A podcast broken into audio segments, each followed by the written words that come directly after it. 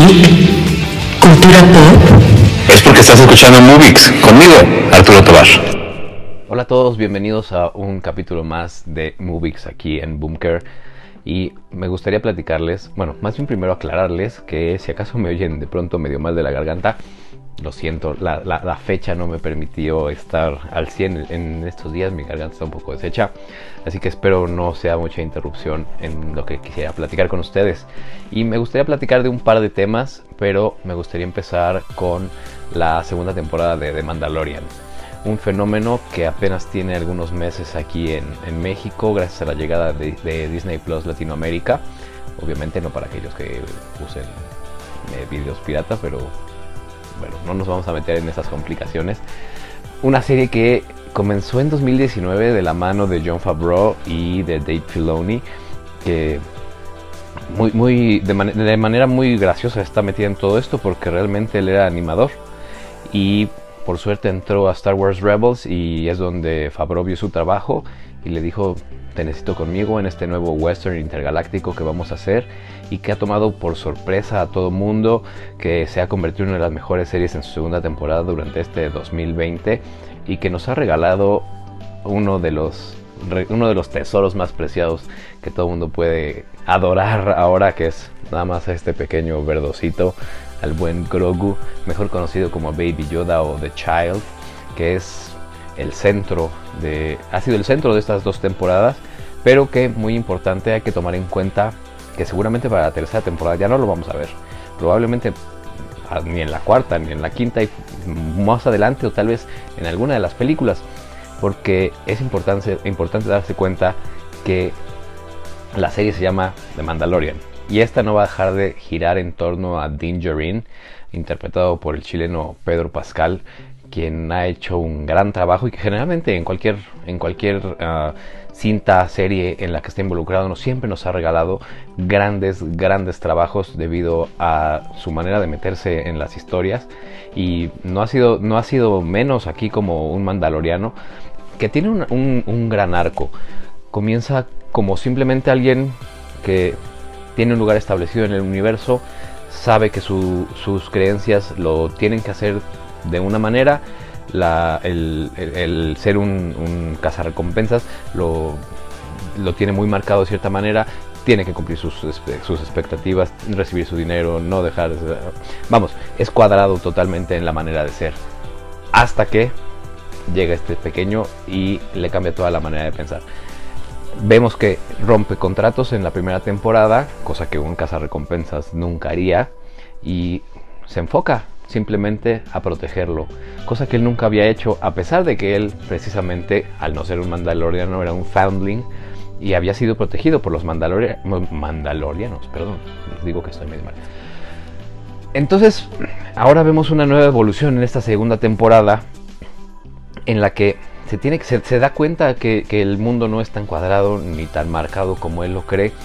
Esta creencia, por ejemplo, de no quitarse el casco, de no involucrarse, se, va dando cuenta que, no es la manera en el mundo, ¿no? que a veces los pequeños detalles y las pequeñas cosas pueden ser mucho más importantes, como este pequeño que está tan, tan metido y tan absorto en la fuerza y que se da cuenta que es algo superior a todos, que no por nada el nuevo imperio lo persigue y por eso se quieren hacer de su sangre, con un gran villano como es Moff Gideon, que, perdón, uh, involucra cosas que también ya habíamos visto en Rebels, por ejemplo, el Dark Saber de Mandalore, que va a ser un gran tema para la tercera temporada, ver quién se lo va a quedar, ver como Bo-Katan seguramente no se va a quedar cruzada de brazos al no tener la tan deseada espada que la pondría al frente para ser la nueva reina, gobernadora, regente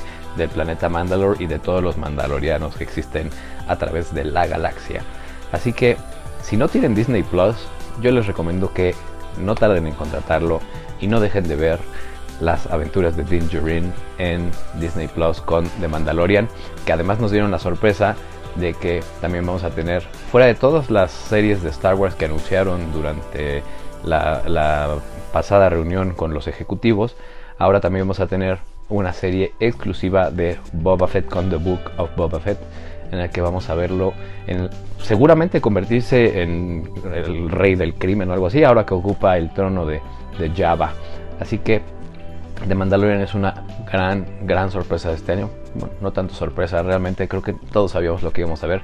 Con esta serie que se rompió, se rompió, se atrevió a romper con todo lo que llevaba haciendo el universo Star Wars desde hace muchos años y se atrevió a ser diferente y que yo creo que va a marcar un hito de aquí en adelante para las aventuras de esta galaxia muy muy lejana.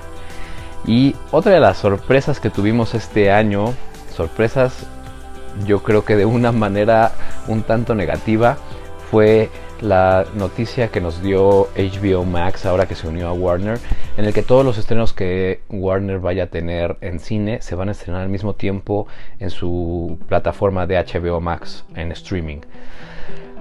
Vaya, yo no sé qué pensar de esto, a mí realmente la idea no me gusta siento que es romper demasiado con el modelo de trabajo que se ha tenido en Hollywood durante muchos años y que ha sido funcional, que ha contribuido siempre para el crecimiento de la industria cinematográfica.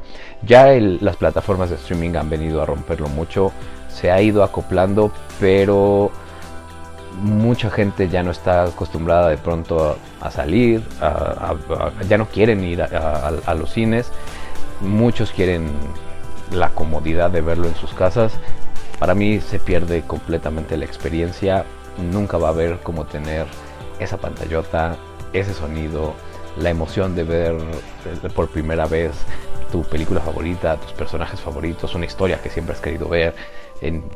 Vamos, en este, en, esta, en este ambiente que te envuelve completamente.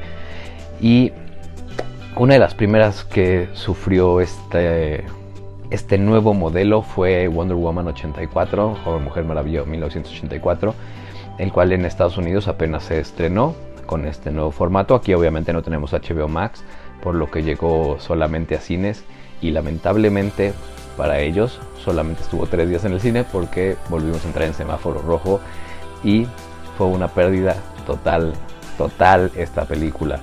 Además déjenme decirles que lamentablemente creo que Patty Jenkins sufrió un poco de presión por parte del estudio porque para empezar tenían problemas económicos en cuanto a su pago, creo que querían pagarle menos, ella se quería salir del proyecto. Y todo esto nos provoca, igual bajo presiones yo creo que del mismo estudio, que la cinta haya perdido un poco la calidad que tuvo en su primera entrega. Wonder Woman, la primera entrega fue una gran cinta de acción, una cinta que salió de todo este terreno oscuro que Warner ha querido meterle a sus personajes y que realmente no ha funcionado. Son muy pocas las películas de ellos que han sido realmente buenas películas. Estoy hablando Wonder Woman la primera. Uh, Aquaman es una película interesante, simpática, tiene sus problemas, pero vaya, no, no, no está para tirarse a la basura. Y Shazam, yo creo que son de, los, de lo último que se ha creado en este universo unido de, de, DC, lo que vale realmente la pena. No nos vamos a meter en discusiones de si la trilogía de Nolan, no, porque ese es un universo aparte y de eso no vamos a hablar. Estamos hablando del universo actual. Batman contra Superman, Justice League, Suicide Squad han sido películas que es mejor olvidarlas. Y Wonder Woman se aleja un poco de lo que había logrado con una cinta apurada, una cinta que pierde la idea. Yo creo que fue demasiado la necesidad que tuvieron de vamos a centrarla en 1984, tenemos que buscar elementos de esta época para que sea exactamente...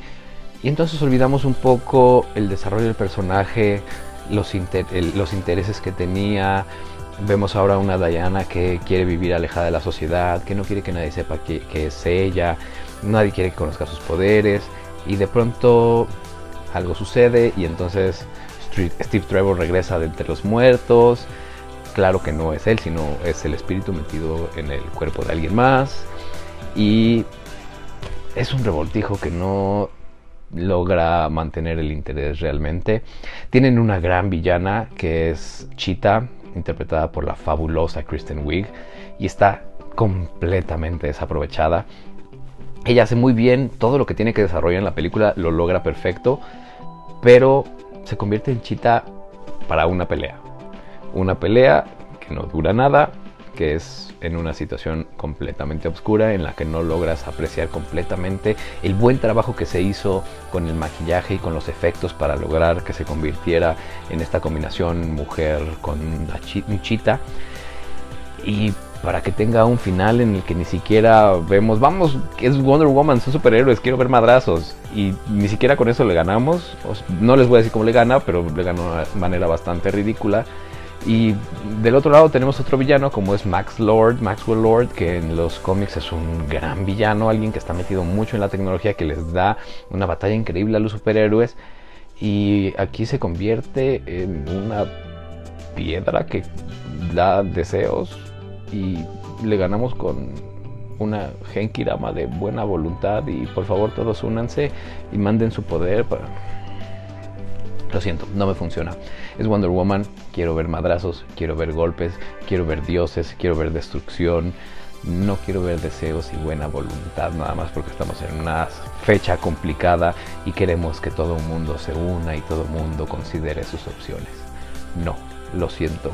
Wonder Woman es una película que falla, que olvida sus raíces y que olvida que fue lo que en primer lugar la hizo una gran película.